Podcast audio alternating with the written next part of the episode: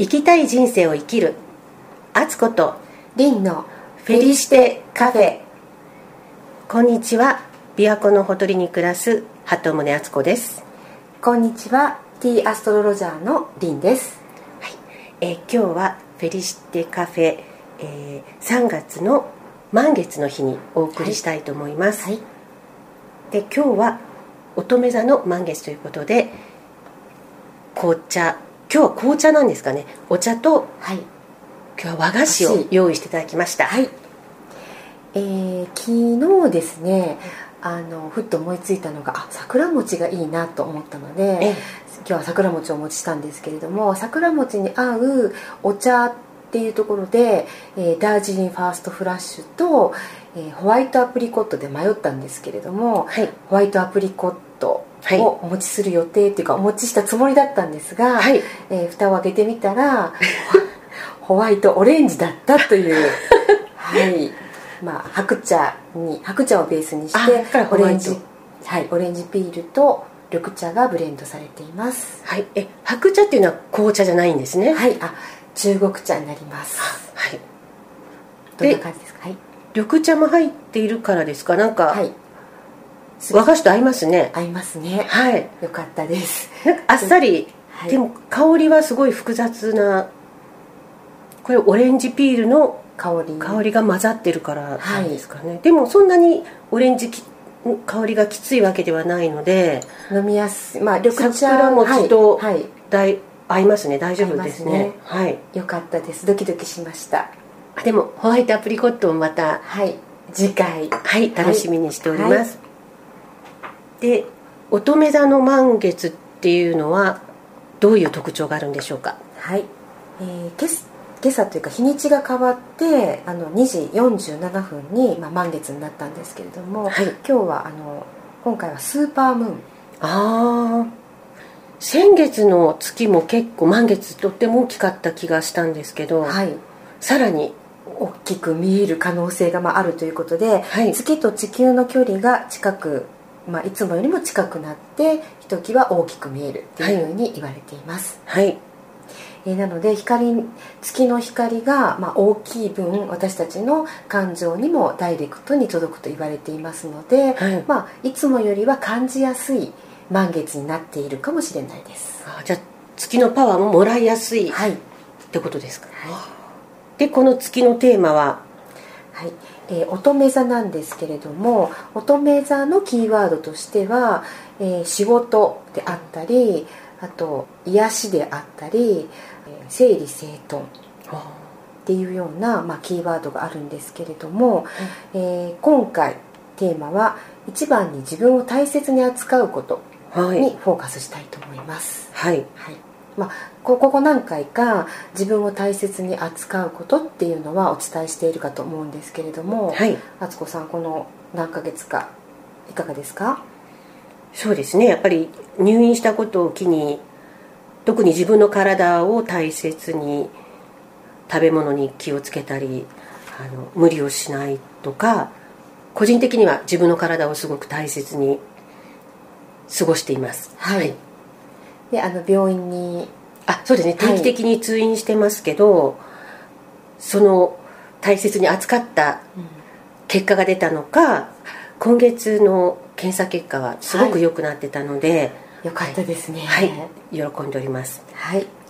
えー満月というのは、えー今の自分があることに感謝をしえ周りにありがとうを伝える日なんですね。あ、今日伝えるんですね。そうです、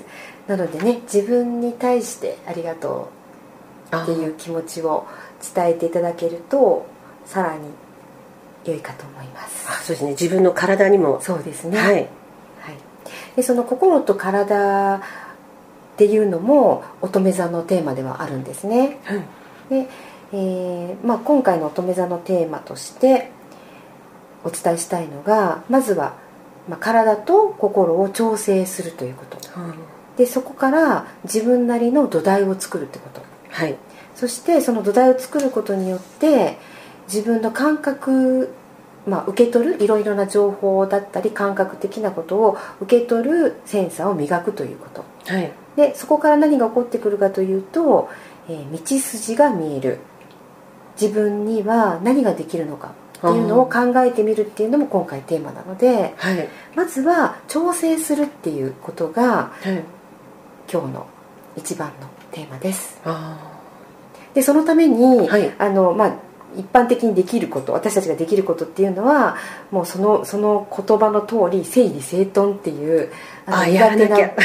苦手な部分なんですけれども、はい。やらなきゃってずっと思ってます。はい、でちょうどその満月から新月っていうのはどんどん月があの欠けていくようにあはい。まあ、ダイエットをしたりだとか何か手放すだったり。減らしていくのがいいんですね。そうなんです、うん。なので整理整頓しやすいっていうふうに言われています。で不要なものは、まあ、いつもね処分しましょうって言ってますけれども、はい。えー処分したいですね。年度代わりはい。になりますしね。はい。はいでそしてあの今先ほどちょっとお話も出てきましたけど食生活と生活リズムを見直すはい。っていうタイミングなんですね、うん。なのでなので見直すタイミングということはあのその間に見直すというよりも、まあ、今日満月なので、はい。ちょっと自分の生活パターンを見直していただいて、はい。えっとまあ早く寝るとかええ。何時までには寝るとか、はい。そういう規則正しい、まあ、ある程度ですけれども、まあ、リズムをちょっとね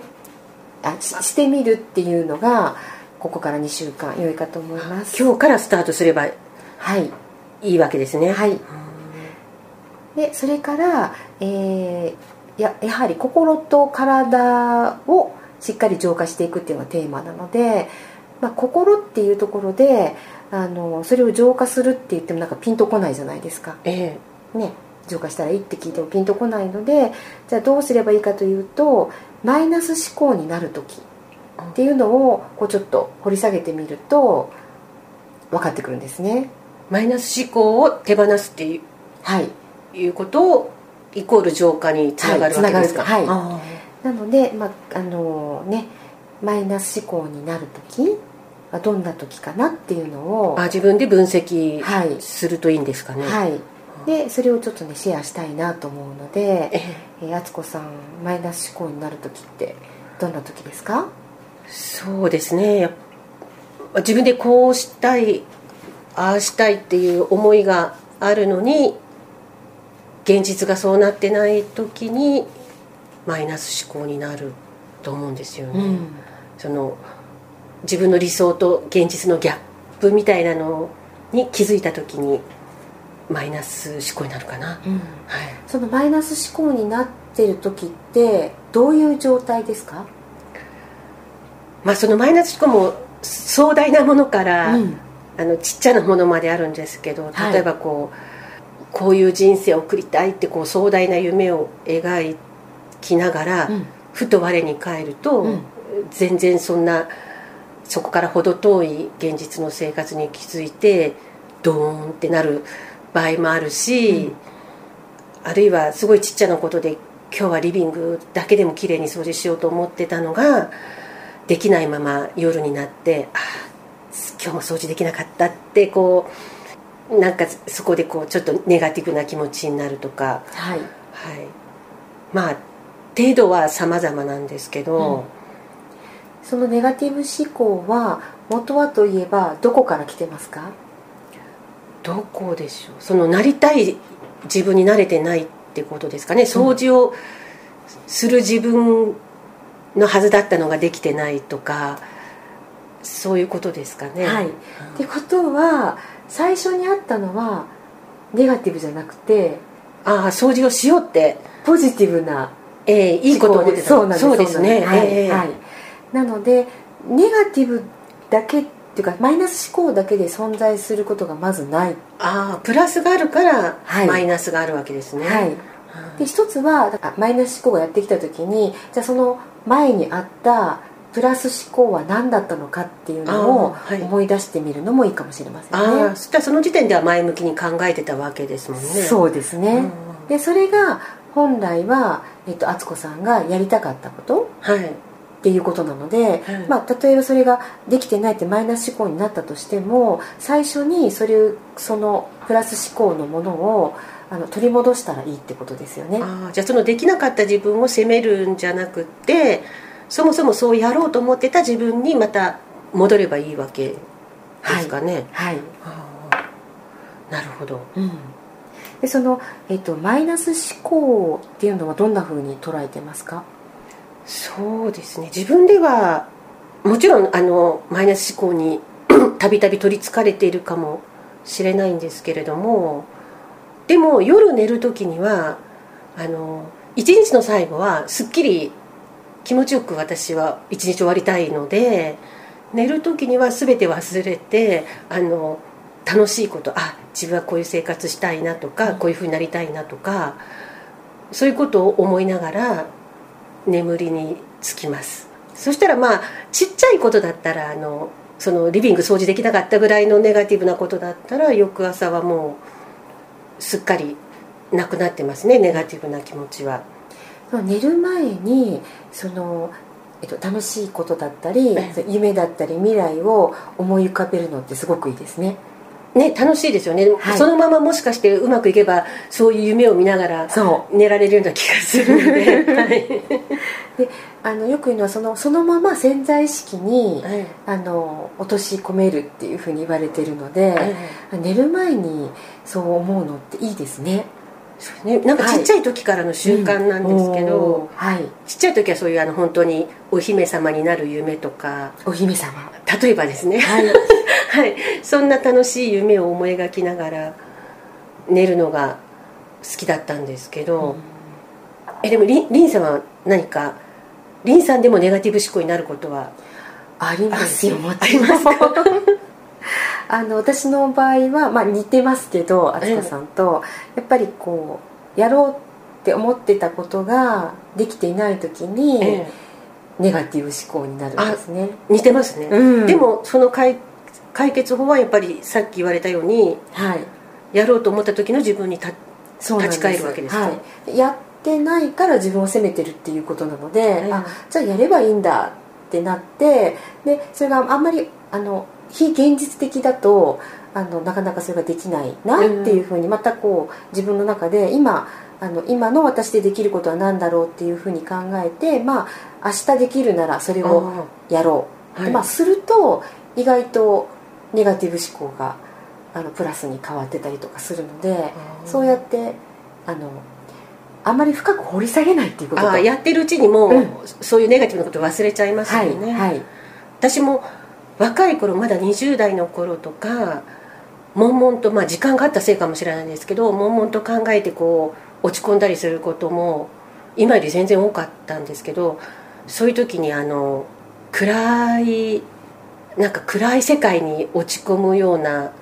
時ってありませんか？あります。私の中であのフルイドって呼んでるんですけど。ぴったりなネーミングですね。あの深さがどれぐらいあるかわからないようなフルイドをこう、がそういうものが心の奥底のどっか闇みたいなところにあって、若い時はついそれをこうのぞ好奇心もあって覗き込みたくなるっていうか怖いのに、うん、覗いたんですか？いや覗きかけてでもどこそこがどこまで深いかわからないし毎日落ちたりしたらもう戻ってこれないんじゃないかっていうような恐怖で今はもうだからそういう古井戸にはこう蓋を閉めてるんですけど、うんうん、でもそういう古井戸がみたいなものがあるっていうのはなんとなくわかるんですよねその存在は。でも今の私はそれを蓋を閉めてその存在は分かっているけど違う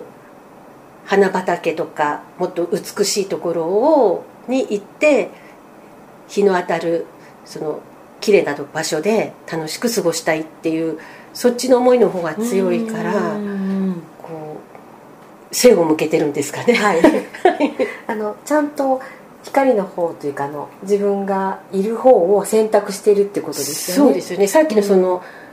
プラスがあるからマイナスがあるっていうのと一緒で、光があるから闇がある、でも闇があるの分かったから光の方に私は痛いっていう、うん、それはなんかあ闇をあまりあ闇に対して怖がっていないってことですか？で自分で蓋をしたつもりなので、これで大丈夫かな？みたいな確信が、はい。あるのは分かってるけど、うん、蓋を閉めているっていう感じですかね。その今の私には必要ないものかなって思うんですけど、うんうん、あのそれが今日あの2つ目のテーマ「心の声を聞く習慣をつけましょう」っていうその心の声の中にあのまあプラスのイメージも出てくればマイナスのイメージも出てくると思うので、えー、それはどちらを選択するか何を選択していくかによると思うんですね。えー、でまあ、ネガティブというか、あのー、そっち選択しなかったらよかったのにみたいなことはありませんか？あたまにあるかもしれないですけど、うん、大きな選択に関してそのメニューとかねあの ご飯食べに行って、はい、こっちじゃないのを選んどけばよかったなっていうのがありますけど、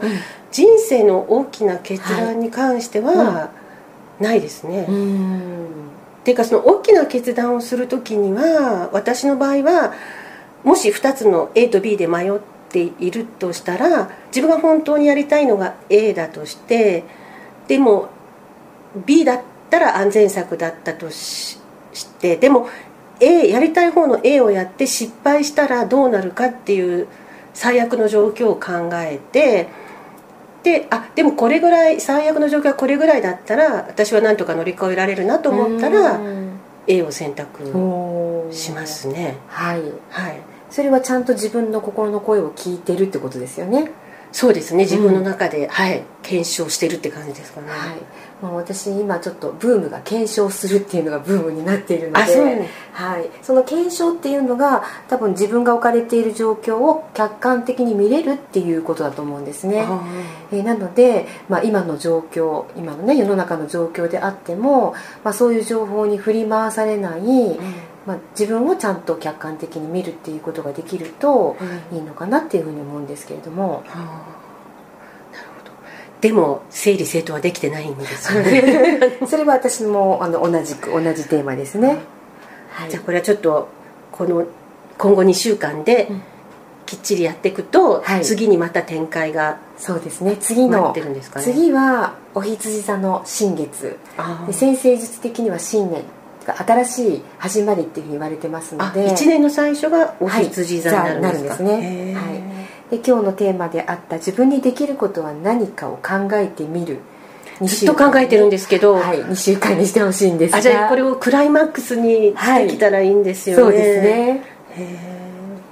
あそうそう。それでその道筋が見えることイコール、まあ、自分にできることは何かっていう答えになるかと思うので、はい、まあ、その調整するっていうところでマイナス思考自分でマイナス思考はどんな時？でもその時にはちゃんとプラス思考があるからマイナス思考があるんだよっていうことに気づいてあげる、はい、でそこから自分を客観的に見るってことで土台ができますよね、はい、そしたら勝手に良いセンサーができるんですよ人って。ああでそうすると,、えーと、自分が好きなことの中に必ず今はこれをやりたいっていうことが出てくるかと思うので、えー、それをあの人のためになろうがなかならなかろうが自分がやりたいって思うことをまず行動に移してみる、はい、と道筋が見えます。はあ、といになります。はい、はい、よく分かってきたような気がします。はい、自分で、うん。うんマイナスのことばっかり考えたけどプラスとマイナスって言われて、ね、はい、すごくありますもんね。はい、はい。でえー、と最後にあの、まあ、乙女座と関係のするオイルを今日持ってきてみたんですけれども、はい、まずは匂いを匂いを嗅いでみてください。あすごいいい香り。スッとしますね、はい、ティーツリー。はいっていう名前なんですけれどもお部屋の空気の浄化とか、はい、あのまあ除菌とかとか、あのよく言われてますけれども、まあ、そういうあのアロマとしてお部屋に炊いていただくとお部屋の中があの浄化されるっていうふうには言われているんですが、はい、まあ、このあの心身を浄化させるっていうのと免疫力や忍耐力を高めてくれるっていうふうに言われています。あじゃあこの2週間は、はい、このアロマオイルがぴったりな時期ということなんですか？そうですね。なんか落ち着く感じですね、うん、やっぱり周りの人とかね環境に影響されるとなんか不安になったりとか。ね今いろんな情報でこう振り回されてる感じがありますもんね。ね。なのでまあ匂いを嗅いでいただくっていうのは直接ダイレクトに脳に働きかけてくれるので、えあのまあ、ネガティブな思考から、まあ、ポジティブって言わなくてもちょうどあの、まあ、どちらでもないあ今はそういう時期だからあの客観視して、はい自分のできることをやろうっていうところに収まってくれる可能性があると思います。寝る前とかにそうです使ねうとよ、いいんですかね。はい。あいいつでもいつでもいいんですはい、うん。いただけたらなと思います。はい、今日はいい香りまでありがとうございました、はい。じゃあ次回は、はい。えーお羊座の新月にお話を聞くということで、はい。今日はこの辺でありがとうございあました。りがとうございました